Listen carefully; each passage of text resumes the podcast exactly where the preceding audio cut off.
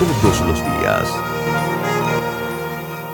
Las opiniones y comentarios vertidos en este programa son responsabilidad de cada uno de sus participantes y no de esta empresa radial.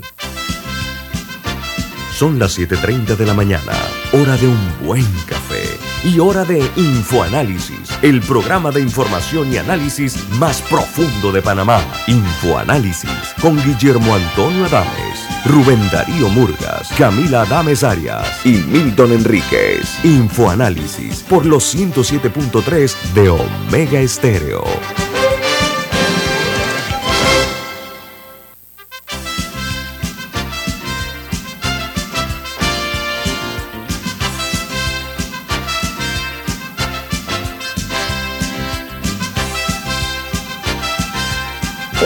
Buen día, bienvenidos. Esto es Info Análisis, un programa para la gente inteligente. Hoy es martes 23 de agosto del año 2022 y este programa es presentado por por Café Lavazza. Pide tu Lavazza en restaurantes, cafeterías, centros de entretenimiento y deportivos. Café Lavazza un café para gente inteligente y con buen gusto. Presenta Infoanálisis. Pero amigos, recuerden este programa se ve en vivo, en video, a través de Facebook Live. Pueden ver el programa en eh, sus teléfonos móviles o celulares, en sus tabletas, en sus computadoras. Y por supuesto, la señal en radio que es eh, con cobertura nacional, simultánea. De igual manera, en la app de Omega Stereo, que está disponible tanto en Play Store como App Store, es una app gratuita y otra app que también es gratuita, que es TuneIn Radio, TuneIn Radio. Y todos nuestros programas quedan colgados en YouTube para que usted pueda verlos. El de ayer, el de hace una semana, hace un mes, hace un año, todos están a su disposición en YouTube, en video. Y estamos en varios podcasts también. Vamos a entrar en materia en las noticias que son primera plana en los diarios más importantes del mundo. Estos son los titulares que aparecen esta mañana. El New York Times dice, tenía más de 300 documentos clasificados en Mar a Lago el presidente Trump. Dice que los archivos nacionales, perdón, eh, encontraron más de 150 documentos confidenciales cuando eh, recibieron el primer lote de material del expresidente Trump en enero. Eso explica por qué el Departamento de Justicia se movió con tanta urgencia para buscar el material clasificado que pudiera tener el expresidente estadounidense. El Washington Post, principal noticia de primera plana, los archivos copiados, los sistemas de votación se compartieron con partidarios de Donald Trump a los que alegan eh, las elecciones eh, que eh, iban a tratar de, de, tumbar. Dice que los archivos confidenciales del sistema electoral perdón, obtenidos eh, por abogados de Donald Trump que trabajan para anular las elecciones de 2020 se compartieron con los que niegan las elecciones, es decir, con los teóricos de la conspiración y los eh, comentaristas de, derecho, de derecha son parte de esa iniciativa. Mientras el Wall Street Journal, su principal noticia es que el Dow Jones cae más de 600 puntos por preocupaciones sobre las tasas de interés. Las acciones de los Estados Unidos se extendieron con la caída del viernes con Standards Poor's y el Nasdaq Composite, perdón, terminando en una caída de más del 2%, ya que los operadores estaban muy preocupados con los nuevos aumentos de las uh, tasas de intereses y una desaceleración económica evidente. Eh, también es noticia de primera plana que en Rusia el Kremlin acusa a Ucrania de un asesinato y los halcones exigen venganza por el asesinato de Dara Dujina, que es la eh, destacada eh, y prominente eh, líder, hija del líder de los ultranacionalistas rusos que están a favor de la guerra en Ucrania. Aunque Ucrania negó Ucrania, negó estar detrás del ataque.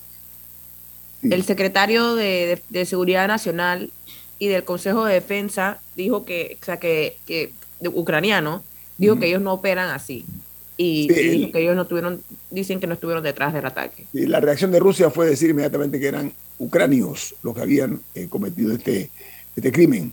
La noticia que ha sacudido hoy la... particularmente, Guillermo, una ucraniana que habría colocado la bomba y que se habría escapado con su hija a Estonia. Y hay una fotografía de ella en la portada del ABC de España. Así que hay una acusación particular contra una ucraniana. Que fue funcionaria. Sí, no, pero el, gobierno ucraniano es el que dice que ellos no... que no sé si los rusos están inventando esto para señalar a Ucrania. Eh, también es posible que sea una lucha intestina en el régimen ruso de personas que no están de acuerdo con la guerra y que le atribuían a Dugin, el papá de la víctima y posible víctima él, el haber metido a Rusia en esa guerra. Sí.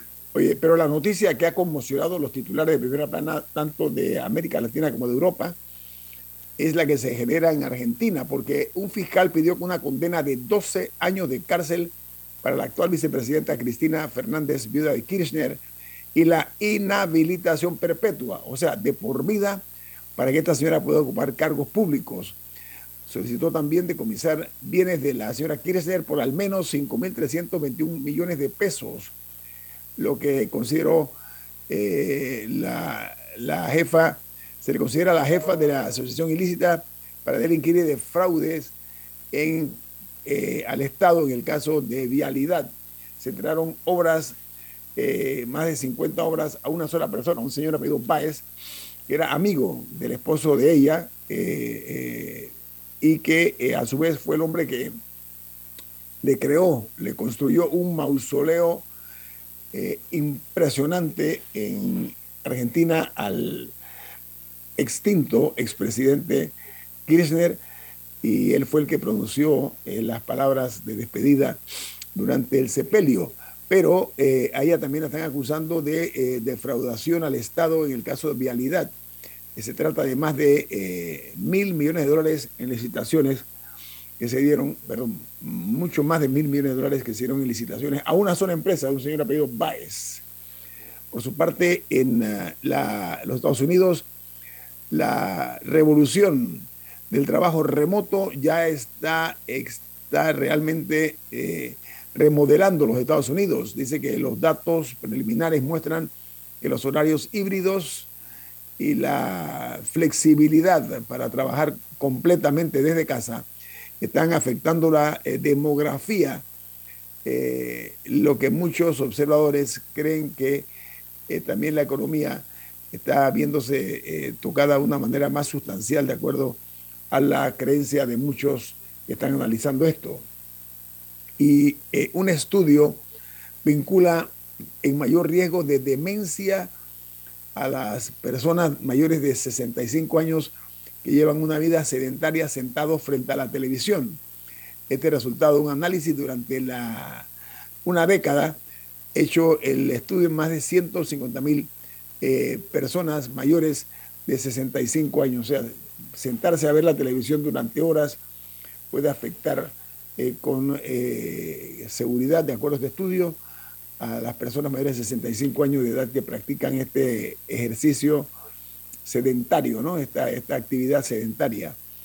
Mientras en Colombia eh, un juez suspendió por tres meses las órdenes de captura al equipo negociador de la paz del ELN, el Ejército de Liberación Nacional. El fiscal se acogió a una orden emitida por el presidente Gustavo Petro. En Costa Rica, en el pico de la COVID-19 se suma ahora el aumento desproporcionado de casos por otras enfermedades respiratorias. Dice que el 75 de los casos moderados en pacientes de dos años o menos es el que está marcando el ritmo. Tenemos pacientes en los pasillos del Hospital del Niño, dice la directora médica de este centro especializado y que tiene eh, muchos niños que están con casos respiratorios, son menores de dos años de edad en eh, Costa Rica, eso aquí mismo en nuestra frontera hacia el norte, ¿no?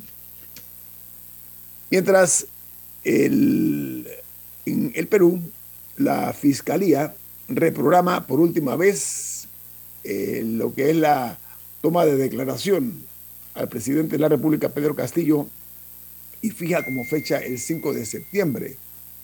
La Fiscalía pide 36 meses de impedimento de salida del país a la primera dama de la República, que está siendo también investigada por un caso de la tesis que ella presentó. En Chile, el gobierno anuncia que eh, dará suma urgencia al proyecto que busca anular la actual ley de pesca que se encuentra en segunda tramitación en el Senado. Dice que eh, puede ser eh, aprobada por una amplia mayoría eh, en la Cámara de Diputados. Mientras que en Nicaragua, la principal noticia es que el gobierno de Daniel Ortega Saavedra, con su esposa, que ahí, ahí gobierna ¿no? Rosario se llama la señora, ¿no? Eh, dice que han confiscado de hecho todos los, los bienes inmuebles inmuebles del diario La Prensa, que está, ha sido tomado por Fuerzas Armadas del ejército nicaragüense. Se habla de que esto son como 10 millones de dólares que cuesta eh, todo lo que está dentro de las instalaciones y se desconoce en qué convertirán esas instalaciones una vez hayan sacado todos los equipos, y, tanto de, impresión como de oficina, etcétera, de la, del local que por años ocupó este diario tan importante en Nicaragua como es la prensa.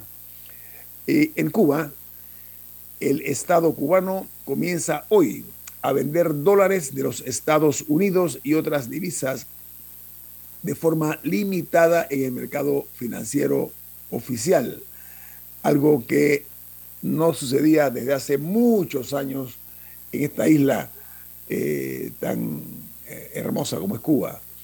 Mientras en Guatemala eh, dice que Belice, El Salvador, Panamá, Honduras, Nicaragua, Costa Rica y República Dominicana discuten en El Salvador la propuesta del gobierno del presidente Bukele sobre la denominada Unión Centroamericana. Eso, esa reunión se dio el día de ayer en la capital salvadoreña. Mientras en eh, los Estados Unidos, el doctor Anthony Fauci cuelga la bata, o sea, se retira después de dar la batalla contra la COVID-19 en los Estados Unidos. Él sirvió como eh, portaestandarte en la lucha contra eh, este mal que afectó a todo el mundo. Dice que el señor Fauci, el doctor Fauci, fue el jefe médico de la Casa Blanca y trabajó en siete administraciones distintas al frente de este cargo que hoy, eh, bueno, que ayer ya renunció al mismo, se retiró para después de una trayectoria que tuvo situaciones algunas veces agridulces, pero que al final el resultado fue el que habló. Entonces Fauci pues deja ese cargo, como dije, después de años, representan siete presidentes distintos con los cuales él trabajó, siete presidentes de los Estados Unidos. Bueno, amigos, no sé si Camila hay un minuto de por medio, si hay alguna noticia que quiera decir Camila o Milton. Bueno, una nota curiosa es que el viernes estrenó la película de los Minions en China. Esta es una que en Panamá estrenó hace ya, hace ya semanas, eh, pero en China estrenó el viernes. Y eh, los espectadores eh, fueron sorprendidos con que habían cambiado al final de la película para que las, para favorecer a las autoridades o sea, no, no quiero, o sea, no quiero hacer un spoiler de la película, pero, pero básicamente cambiaron el final para que, para que las autoridades, o sea, la policía fuera la que ganara, por decirlo así. Y, y esto, y no es la primera vez que sucede, y hubo, y hubo muchas burlas de las personas porque con el internet ya muchos sabían cómo terminaba la película, así que sabían que la habían cambiado. Y no es la primera vez que pasa, son varias películas y canciones que, que en China eh, se censuran y, se, y hacen cambios para, y más que este fue bastante dramático, así que ha generado muchas, muchas burlas en Weibo, es como la red social allá. Ok, muy bien, con esta noticia eh, eh, que está dando a conocer Camila, eh, vamos al corte comercial. Esto es Info Análisis, un programa para la gente inteligente. Omega Stereo tiene una nueva app. Descárgala en Play Store y App Store totalmente gratis. Escucha Omega Stereo las 24 horas donde estés con nuestra aplicación totalmente nueva.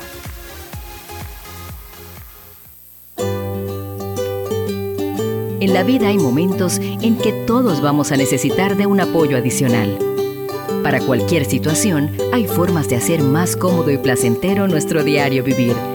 Sea cual sea su necesidad, en Hogar y Salud los apoyamos haciéndole la vida más fácil, porque contamos con la experiencia necesaria para recomendarle lo que usted necesite.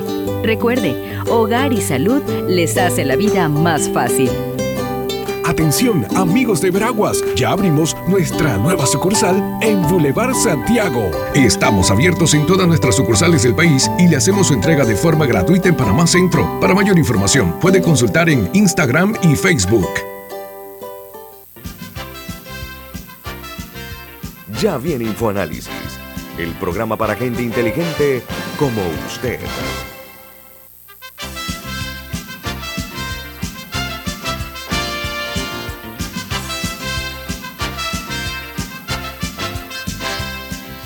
No, no tiene No audio. tiene audio, Milton, no tiene audio. Así es, en Banco Aliado te acompañan en tu crecimiento financiero. Ahorra con tu cuenta Más Plus, mejorando el rendimiento de tus depósitos. Banco Aliado, tu aliado en todo momento. Puedes visitar la página web de Banco Aliado en www.bancoaliado.com y también puedes seguir a Banco Aliado en las redes sociales como arroba Banco Aliado. Banco Aliado, tu aliado en todo momento. Amigos, vamos a continuar aquí en Infoanálisis, ya en la etapa pues de lo que es relacionado a las noticias locales, a las noticias eh, nacionales. Y eh, en nuestro país, eh, la información que se ha generado por parte del Ministerio de Salud en cuanto a lo que se denomina la semana epidemiológica, que incluye entre el 14 y el 20 de agosto, se han registrado 12 fallecimientos por coronavirus, lo que lleva a una contabilidad de 8.456 defunciones víctimas de la COVID-19. Y ayer eh, se dieron a conocer 6.021 casos nuevos, lo cual eh, lleva No, pero esos son durante la semana. Sí, 6.000, sí, pero ayer se dio a conocer lo que estoy hablando, ¿no? Eh, en cuanto a la- al total de los casos, eh, ya suman 972.800. Estamos al borde de llegar al millón de casos eh, confirmados de COVID-19 en nuestro país. Eh, así que yo sí estoy observando mucha gente que no está usando mascarilla. Claro, ya el Ministerio de Salud eh, dio la orden, puede que es opcional, pero me llama muchísimo la atención que hay eh, eh, ahora mismo. Milton, se, ajá, el- No, no, no, es, es, es- no, sí, no yo es- sé, yo sé, pero, pero se ve. Lo que quiero decir es que el- en el tema de la COVID eh, hay mucha apertura y ojalá pues se tomen las precauciones del caso para evitar que se pueda eh, seguir propagando la COVID-19. Más gente. Actual- actualmente, de hecho, hay muchas personas resfriadas no con COVID, sino con resfriado común o influenza. Ajá. Así que para, para que también los que no se han vacunado por influenza, la vacuna está disponible en, en los centros de salud. Gracias, Camila. Bueno, eh, al día de hoy también una noticia es que se dio a conocer quiénes son los candidatos o precandidatos por la libre postulación que aspiran a la presidencia de la República de Panamá. Esa información la generó ayer el Tribunal Electoral y eh, las firmas recogidas por candidato eh, la lidera Francisco Carreira, abogado, eh, que tiene 2.328 firmas, y eh, le sigue Eduardo Quirós, también abogado, con 2.117 firmas recogidas. En el tercer lugar está la diputada por el PRD, Zulay Rodríguez, con 1.831 firmas. La pregunta es, ¿cómo se está dando este, este tipo de, de actividad? Y para eso hemos invitado al abogado Eduardo Quirós eh, para que nos hable acerca de cómo marcha eso, cuál es la metodología que están usando muy brevemente eh, para lograr la recolección de firmas eh, requeridas, que son, ¿cuántas, Eduardo? Buen día. Muy, muy buenos días, un placer estar con, con ustedes siempre en, en Infoanálisis. Eh, efectivamente, es un proceso, es importante recordarle a la, a la audiencia, es un proceso de 11 meses y medio que concluye el 31 de julio del 2023. Eh, la forma en la que se obtienen, pues, el Tribunal Electoral ha variado significativamente del método de las elecciones pasadas, donde se recogía de manera manual a través de libretas o cuadernos, y ahora se hace eh, mayoritariamente a través de métodos eh, tecnológicos. Por ejemplo, por ejemplo, celulares, celulares. Por ejemplo, por ejemplo el, uno de los principales es una videollamada que se hace a través de la página web del Tribunal Electoral, se llama Tribunal Contigo, y es muy sencillo, uno entra al Tribunal Contigo y hace una videollamada, le contesta del lado de allá el, la central telefónica del, del Tribunal Electoral y uno se conecta con un funcionario como si estuviese físicamente en el Tribunal Electoral. Algunas personas han tenido problemas con este método porque eh, pues ha, eh, ha, estado un poco abrumado, ¿no? Eh, y a veces la conexión no es, del, del, ancho de banda hace que sea un poco lenta la llamada. La otra es aplicaciones.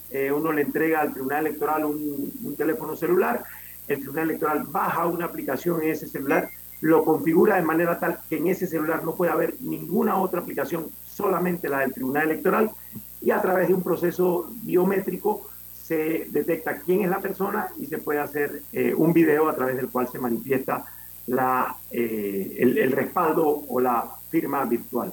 También están los kioscos que están en centros comerciales, en, en, en distintos lugares, y ese de manera, eh, a través de la huella dactilar, se puede realizar también. Hay autorizados los, eh, las libretas o cuadernos en, el, en, el, en las áreas de difícil acceso o, donde no haya cobertura. Esto es interesante porque nosotros estamos solicitando al tribunal que diga cuáles son esas áreas de manera clara, porque, por ejemplo, yo en una ocasión tuve conversación con un alto ejecutivo de una telefónica y me dijo, Panamá tiene 95% de cobertura de Internet. Es eso es así, que claramente se manifieste cuál sería ese otro 5% eh, Internet. La cantidad de firmas que me preguntaba son eh, cerca de 3.200, 3.000, perdón, no. 39.000 ah, y pico, cerca de 40.000 firmas. Pero ah. luego de ese piso, entonces se compite por los tres que más firmas obtengan. Ahora, Eduardo, eh, los tres que lideran esto, como dije, Francisco Carrera, usted y, y Zulay Rodríguez, eh, eh, son los que tienen mejor aceptación hasta ahora. ¿En qué tiempo han logrado, por ejemplo, usted lograr estos 2.117 votos? Eh, o firmas. firmas. perdón, firmas. Firmas, sí. Eh, bueno, en una semana, en una semana todo inició el día 15 de agosto. El tribunal modificó el criterio que tenían y puso una misma fecha de partida para todos los candidatos. Sin embargo, algo que es interesante es ver que solamente se rinde información de 21 candidatos cuando se anunció que eran 34. Y es porque eh, los otros no habrían cumplido todavía los requisitos eh, que establece el reglamento para poder iniciar el proceso de recolección de firmas.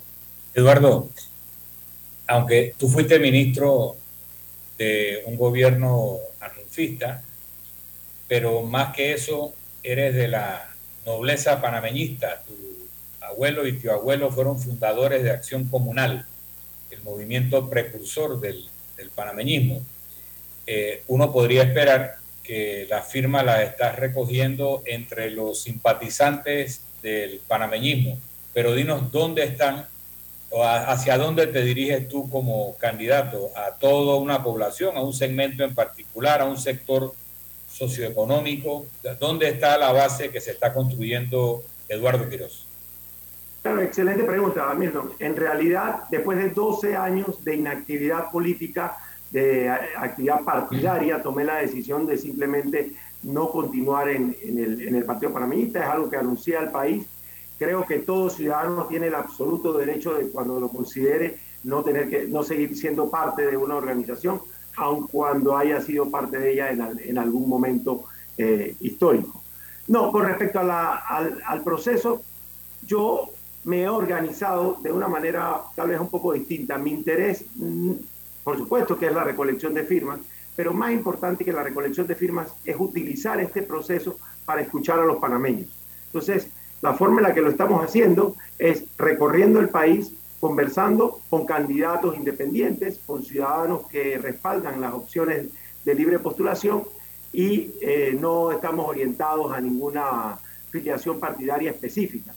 De hecho, cuando te paras en la terminal de transporte seis horas eh, al día, no, no te vas a encontrar con ciudadanos que solamente tienen una, una visión política, sino que te encuentras con un arco iris y, por cierto, de lo más interesante, el proceso de retroalimentación, porque es acercarte, buena parte de ellos tienen alguna referencia de mi, de mi, de mi trayectoria, otros mucho menos. Entonces, corresponde eh, interactuar con los, con los ciudadanos y, ahí no hay ninguna filiación política previa que te, que, te haga pues inclinarte hacia, esa, hacia, ese, hacia ese grupo. Eduardo, eh, estás hablando que tienes que movilizarte por todo el país en la recolección de firmas. Eso no es un trabajo fácil, ¿eh? me imagino que debes tener algún equipo que te respalda y me imagino yo que es así, ¿no? Bueno, sí, un, equipo básico, ¿no? En, realidad, eh, con, limitaciones, pero, pero con mucha eh, pasión y entusiasmo y ganas, ¿no? Eh, como decía alguien por ahí, ¿no? Con mucha, con mucha saliva y mucha suela. es, un, es un proceso en el que, sí, con esfuerzo, por ejemplo, yo no, no, no, utilizo ningún medio de transporte aéreo y eso me hace poder a través de la carretera ir parando en distintos poblados, eh, descubrir, por ejemplo, cosas que como que en Campana, que está a nada, a menos de kilómetro y medio de la carretera, solamente hay una telefónica que tiene buena cobertura. Entonces, si llegas con la aplicación de las otras telefónicas, no puedes hacer el proceso de recolección de firmas y, y temas muy, muy concretos, ¿no? Pero sí. ¿Qué, propone, ¿qué propones en ese sentido, Eduardo, ante ese tipo de, de, de falencia? ¿Qué propones tú?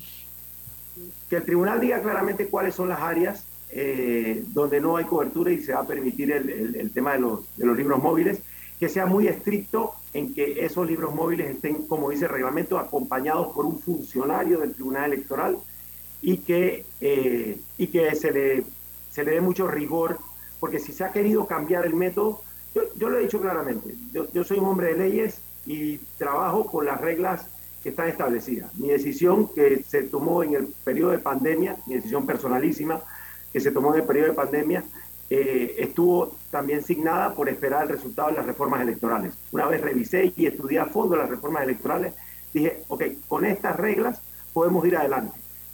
Mm, alguien ha dicho por ahí, no son eh, reglas favorables a la libre postulación, más bien tienden a favorecer a los partidos. Sin embargo, con esas reglas entramos a la cancha y con esas reglas voy a, a trabajar. Aunque bueno. sí hay cambios, o sea, sí hay cambios que se hicieron, por ejemplo, en el tema de financiamiento, que van a tener el doble financiamiento que la vez pasada. Se pasó de un 3.5% a un 7%, que todavía es, o sea, todavía hay una diferencia eh, con los partidos que tienen 93% entre ellos, pero, eh, pero, pero sí es un, sí es un avance. Un aliciente, no. un aliciente. No, no, solamente, no solamente eso, Camila, hay otra serie de normas en las que evidentemente ha habido modificaciones. Yo he conversado eh, con la profesora Ana Matilde Gómez, he conversado con Ricardo Lombana, quienes abrieron un trecho, he conversado con el profesor Juan Jované, que abrió también un trecho en las candidaturas independientes, y definitivamente hay, una modific hay modificaciones importantes. Eh, sin embargo, recuerdo, este tema de la, del, del financiamiento público es un tema a posteriori de la, eh, de la recolección de firmas. O sea, solo accedes a él si llegas a estar entre los tres que han recogido la cantidad de firmas para poder estar en la papeleta. Bueno, hablando entre los tres, usted está de número dos, eh, don Eduardo, así que le deseamos mucha suerte en esa épica iniciativa que está usted tomando de, de marchar a contracorriente de lo que ha sido el sistema. Eh, bueno, no, no, no, no, no, no le prestamos mucha atención a eso. Hemos cumplido nuestras metas, eso sí. Un equipo organizado, si he dicho, eh, si he dicho algo, es que eh, lo vamos a hacer de manera muy, muy eh, fiel al, al, entendimiento de que este proceso es para escuchar a los ciudadanos. Y en ese proceso, pues sí, pues estaremos un día arriba, un día abajo, pero lo importante es que llegado el 31 de julio cumplamos con, con la meta sobre todo de poder ofertar la elevación del debate político, que es lo que realmente nos, nos ha impulsado a esto. Ojalá sí sea una noble misión la que están llevando ustedes eh, a cabo. Yo creo que es una buena opción para aquellas personas que no están inscritas en partidos políticos, que tengan la oportunidad de expresar también su sentimiento. Eduardo Quiroz, abogado, gracias por estar con nosotros esta mañana aquí en Infoanálisis. Que tenga buen día. A ustedes, gracias. Hasta luego, Eduardo. vamos al corte comercial. Esto es Infoanálisis, un programa para la gente inteligente.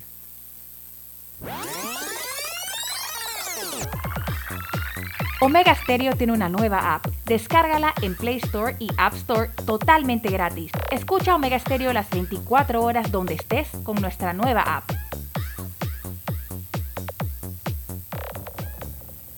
Llega el décimo Max Store con los mejores descuentos en tus productos Apple favoritos. Financialos ahora y llévalos hasta en 36 cuotas sin intereses. Visita nuestras tiendas o entra en nuestra página web www.maxstore.com.pa y disfruta de todo el poder que tu tienda Apple autorizada tiene para ti. Aplica términos y condiciones. La gente inteligente escucha InfoAnálisis los anunciantes inteligentes se anuncian en InfoAnálisis. Usted es inteligente. Llame al 269-2488 y todos lo sabrán. Infoanálisis, de lunes a viernes de 7 y 30, 8 y 30 de la mañana, en donde se anuncian los que saben. Hay quienes se levantan antes que el gallo cante, quienes desde la oscuridad encuentran una luz de esperanza quienes ven la oportunidad de crecer uniendo pueblos y son los mismos quienes ven progreso en el cambio. A nuestros clientes por inspirarnos a avanzar, a progresar por casi 100 años. Les damos gracias visionarios y ASA.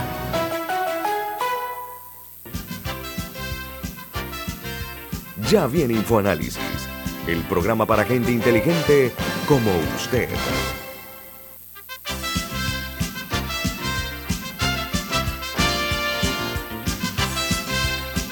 Bueno, bienvenidos a la segunda mitad de Infoanálisis.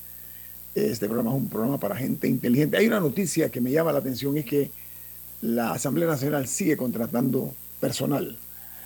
Hay una información del diario de la prensa que dice que ha contratado 1.417 trabajadores eventuales adicionales. La Asamblea Nacional, eh, que tiene eh, una planilla de 1.500 11 eh, personas eh, hasta el momento. Dice de tener 6.928 el año pasado, el legislativo pasó a contar con 7.800 nuevos trabajadores en junio de este año, de acuerdo con un informe que ha emitido la Contraloría General de la República.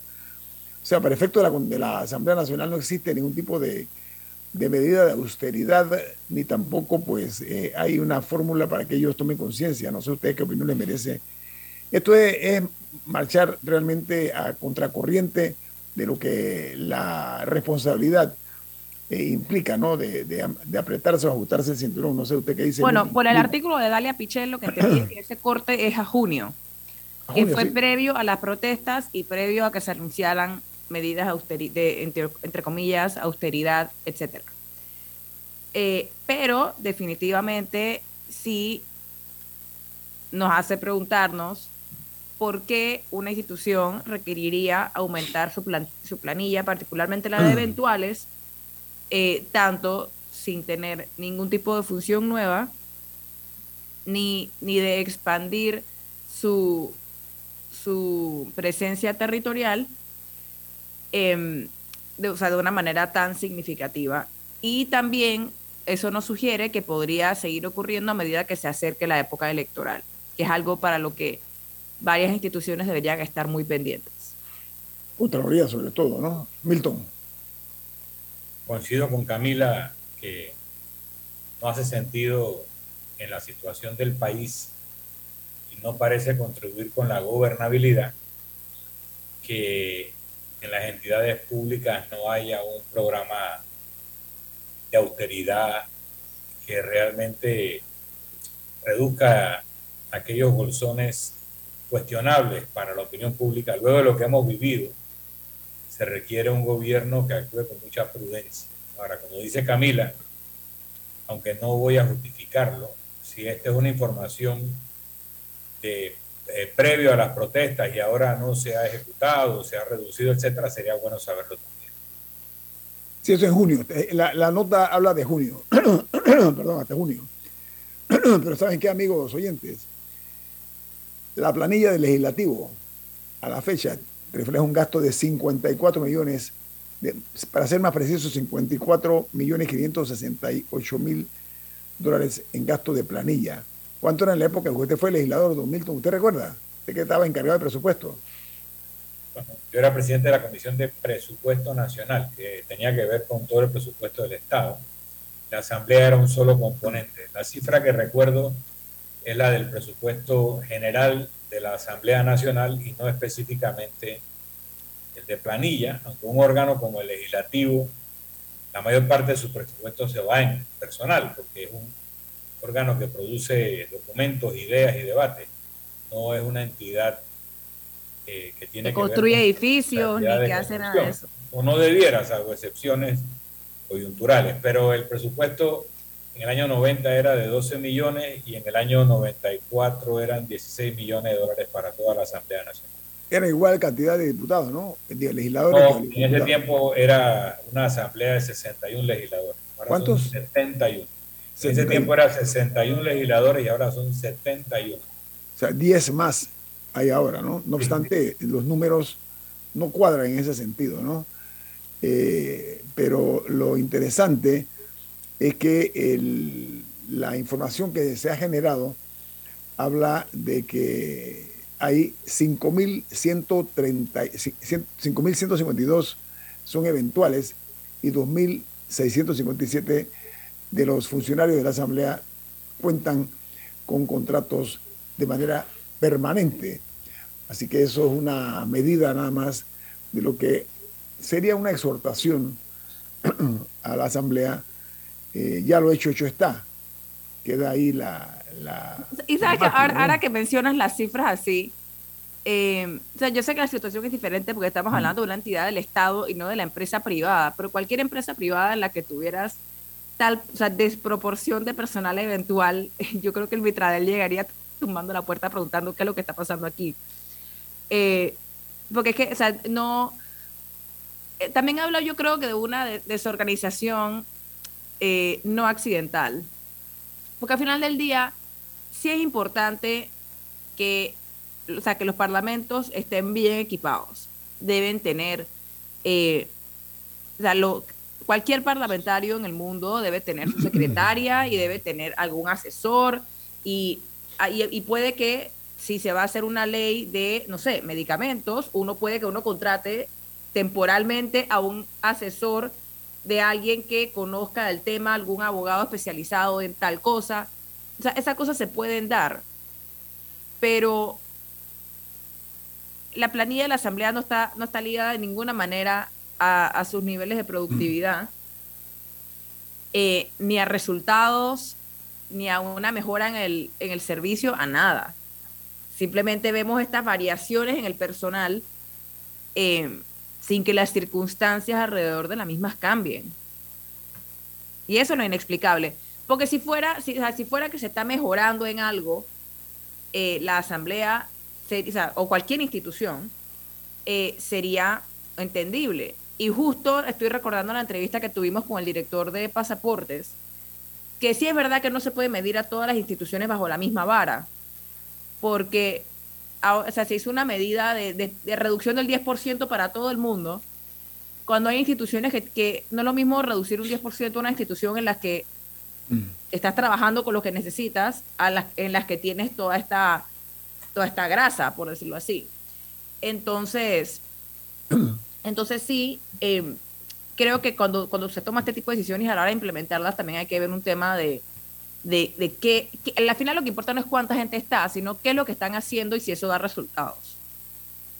Oigan, amigos, ustedes recuerdan ese proyecto que generó mucha esperanza, mucha ilusión, que era el famoso corredor de las playas.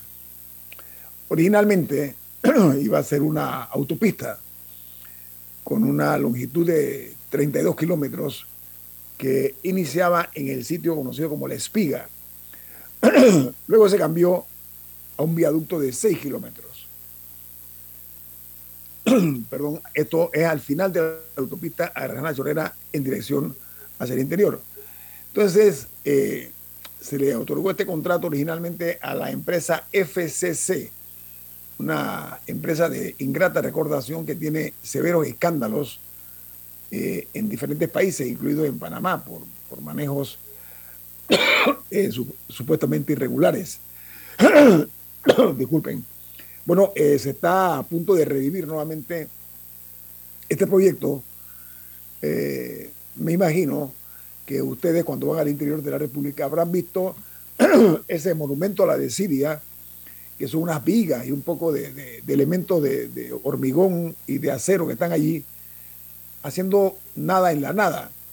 Pero que ahora parece que sí, pues se ha tomado la, decisión eh, de volver a retomar este proyecto que aliviaría muchísimo lo que es el flujo vehicular hacia el interior de la República.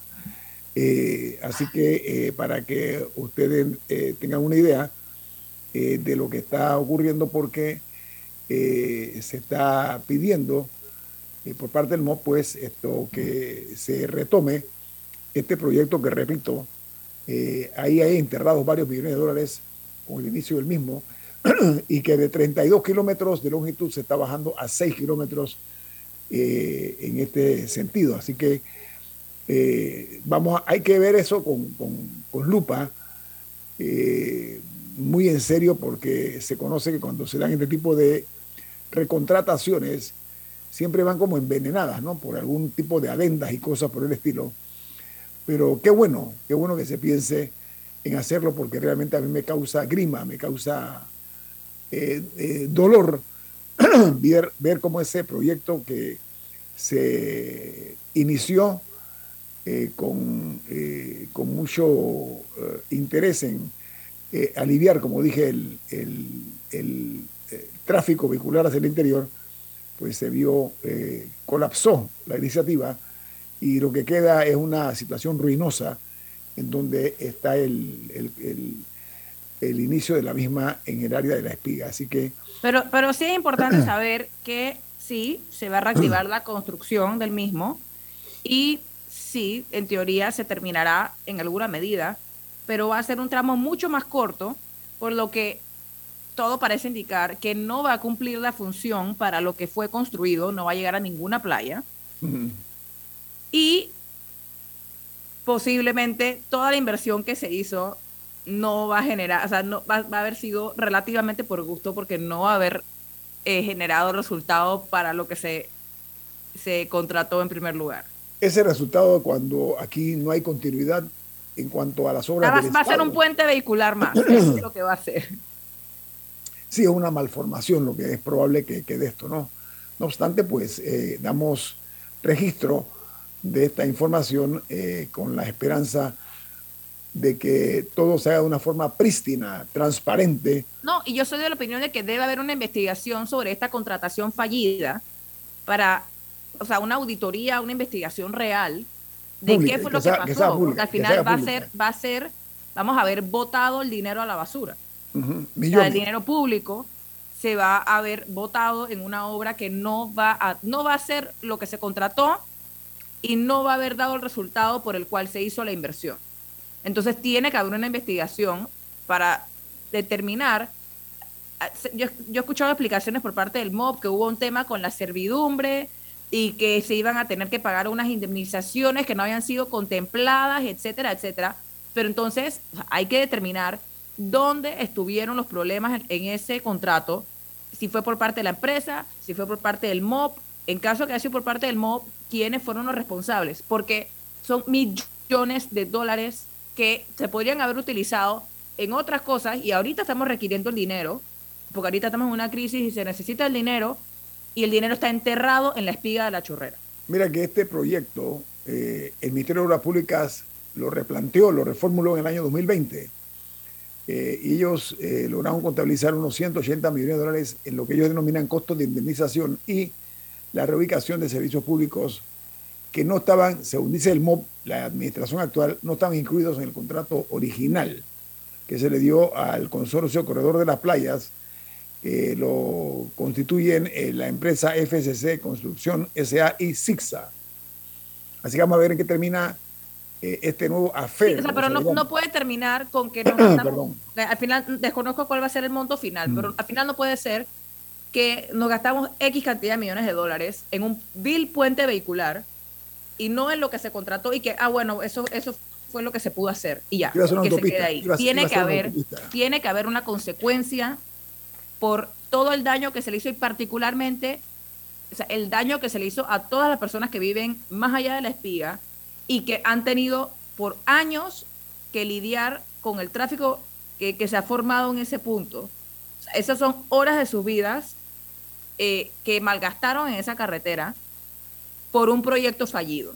Entonces, ya tiene que haber una consecuencia. Vamos al corte comercial. Esto es Info Análisis, un programa para la gente inteligente. Omega Stereo tiene una nueva app. Descárgala en Play Store y App Store totalmente gratis. Escucha Omega Stereo las 24 horas donde estés con nuestra aplicación totalmente nueva.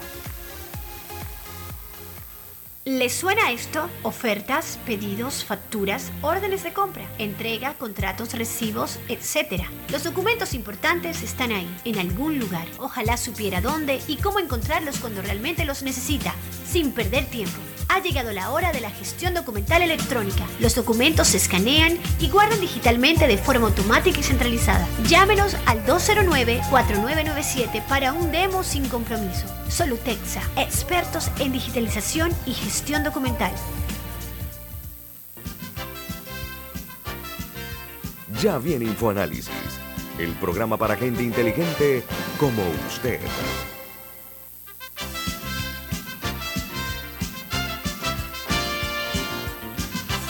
De regreso aquí en Infoanálisis, don Milton Enríquez.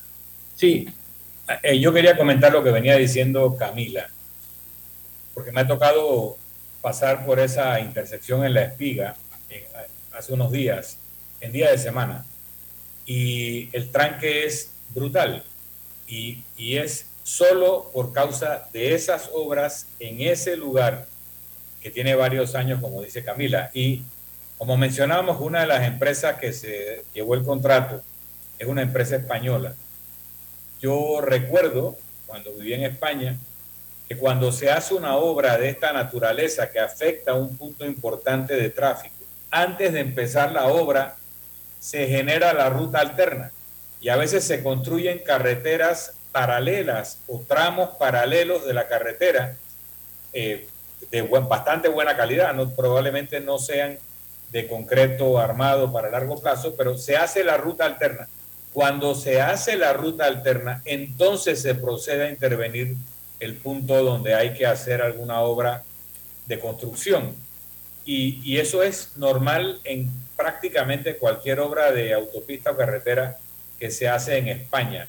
Y no entiendo por qué en Panamá, para este tipo de obras y para obras de menor envergadura que pueden demorar un tiempo, no se establece el procedimiento donde antes de que este tramo tiene que crear una, vida alterna, una vía alterna temporal que luego de terminar la obra principal tiene que dejar a como estaba antes, o sea, quitarla, destruirla, volver a tapar con césped, en el caso que lo tuviera, y regresamos entonces al, al sistema o a la ruta tradicional. Con eso, usted se toma el tiempo que tenga que tomarse en la obra principal, pero no afecta a los usuarios, porque aquí hay que instalar la mentalidad de que primero está la ciudadanía, primero están las personas, primero están los usuarios. Una vez que uno atiende las necesidades de los usuarios, entonces hace todas las creaciones y modificaciones, etcétera, que requieran. Pero aquí dicen, no, mientras yo haga la obra, usted padezca y algún día me lo agradecerá. Esa no es la filosofía del buen gobierno.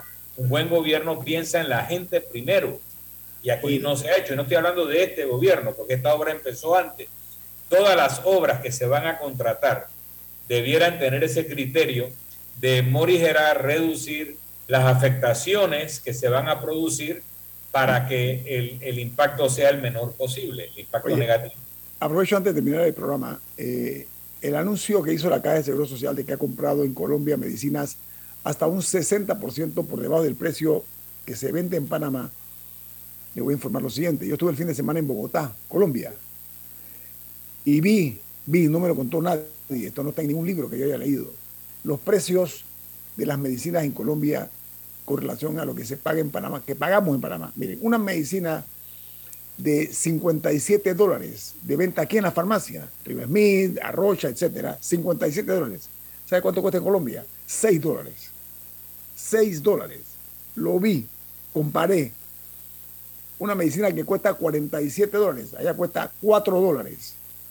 Entonces, el hecho de que eh, se haya aceptado por parte de la Caja de Seguro Social comprar eh, medicinas en Colombia es algo que debe haberse dado hace muchos años. No obstante, saludo esta iniciativa pues que se haya dado de comprarle a la que se llama la Asociación Nacional de Laboratorios Farmacéuticos de Colombia, que está compuesto por 32 eh, empresas eh, en ese hermano país sureño.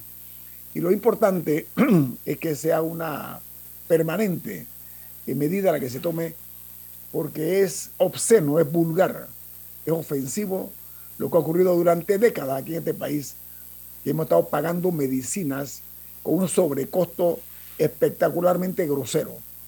Entonces yo creo que ya es la hora de que se repiense o se replantee la fórmula de compra del Estado en cuanto a medicamentos y también de la venta de medicamentos en Panamá a la ciudadanía en términos generales. En Panamá enfermarse es un lujo, porque por una parte está algo que conspira contra todos. Y es que la caja de Seguro Social no tiene suficientes medicamentos. Ya no es noticia nueva el hecho que se hable de desabastecimiento. Es algo ya común y silvestre. Ya para nosotros, bueno, ya sabemos que eso es parte del guion de esta tenebrosa película. Es el caso de los medicamentos en la República de Panamá. No sé si Milton y Camila.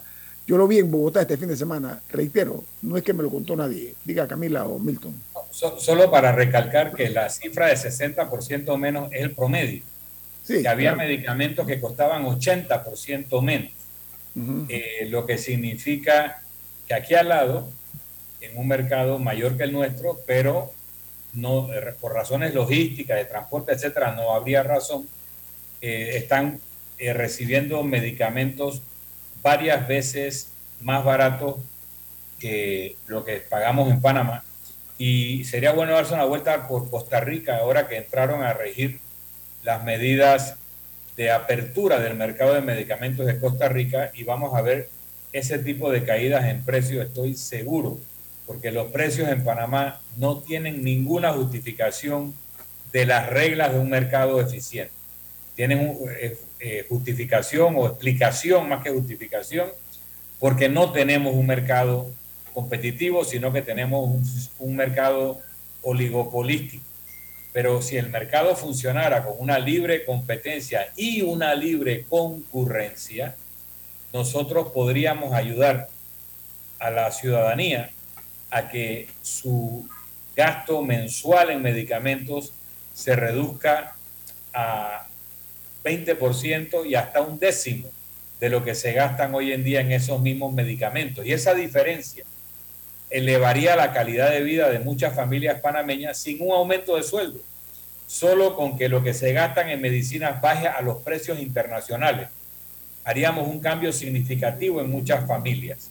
Por otra parte, si lográramos ese tipo de esfuerzos luego hacia lo que es alimentación, hacia lo que es vivienda y con un sistema de transporte público eficiente, el país cambiaría radicalmente en su calidad de vida, en su paz social, en lo que las familias podrían invertir en temas importantes para ellas, que no lo hacen porque tienen que dedicar estos recursos a temas vitales, o sea, comer, tener un techo donde estar, transportarse al trabajo, a la escuela y volver, y atender su salud son vitales.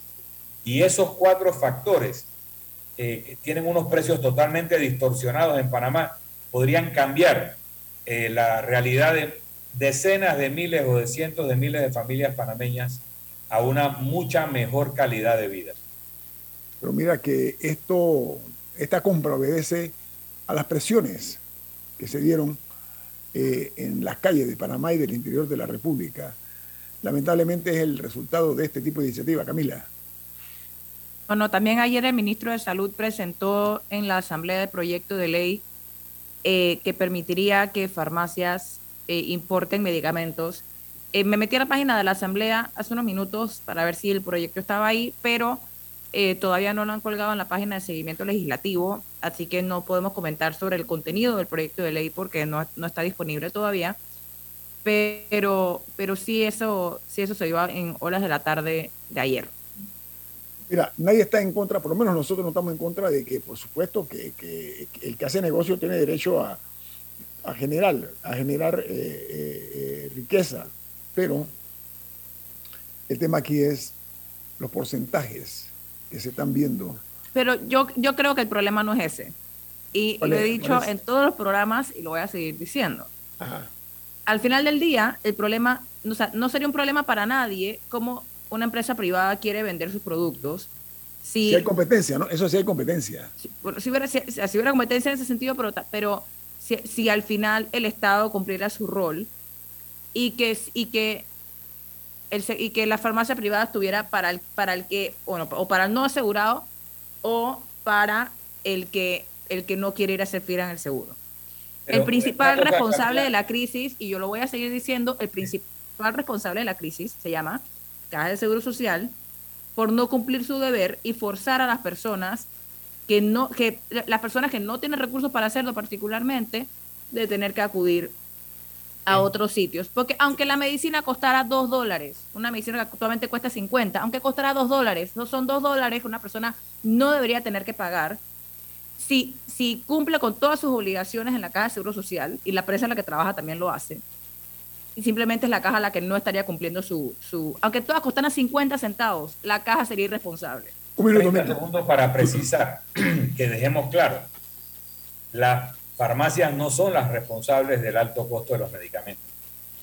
Según la propia versión de los distribuidores de los medicamentos, ellos tampoco. Son las grandes farmacéuticas que establecen arbitrariamente precios para el mercado panameño que son varias veces mayores que lo que esas mismas farmacéuticas venden en los países vecinos, en España o en Turquía. Hay que dejarlo claro porque pareciera en algún momento que se quieren enfilar contra las pequeñas farmacias. Hey, si un producto a la farmacia le cuesta 5 dólares, no lo puede vender en 4, porque el día que lo venda en 4 de los productos tiene que cerrar porque no va a poder pagar su cuenta, su salario, etc. Es razonable tener un margen de utilidad sobre el costo y créame que el margen de utilidad de la farmacia será 30%, 25%. No creo que más que eso. pero, ellas, no son responsables del precio en el que las farmacéuticas, según testimonio de las distribuidoras, le venden a las distribuidoras. Sí, de acuerdo. lo que hay que hacer es abrir el mercado para saltarse ese bloqueo artificial de la farmacéutica y que las propias distribuidoras y las farmacias y las personas puedan comprar sus medicamentos en la parte del mundo que les interese con que tengan la certificación sanitaria y lo traigan a Panamá. Pero aquí se ha hablado de que Panamá puede fácilmente, el Seguro Social y el MINSA, comprar en bloque como los países centroamericanos. ¿Por qué no se ha tomado esa medida? Bueno, viene Álvaro Alvarado con su programa Sin Rodeos. ¿Qué te pide Infoanálisis, Milton? Nos vamos, pero lo hacemos disfrutando una deliciosa taza del café Lavazza. Pide tu Lavazza en restaurantes, cafeterías, centros de entretenimiento y deportivos. Café Lavazza café para gente inteligente y con buen gusto. Despide Infoanálisis. Ha finalizado el Infoanálisis de hoy. Continúe con la mejor franja informativa matutina aquí en Omega Estéreo 107.3, Cadena Nacional. En Caja de Ahorros, tu casa te da más. Con nuestro préstamo Casa Más, recibe dinero en mano con garantía hipotecaria y los mejores beneficios. Tasa competitiva, plazo de 30 años y avalúo gratis. Caja de Ahorros, el banco de la familia panameña. Ver términos y condiciones en cajadeahorros.com.pa sección promociones. Ven por tu Nissan e inicia a conducir con el mejor estilo. Llévatelo con bono de 500 balboas para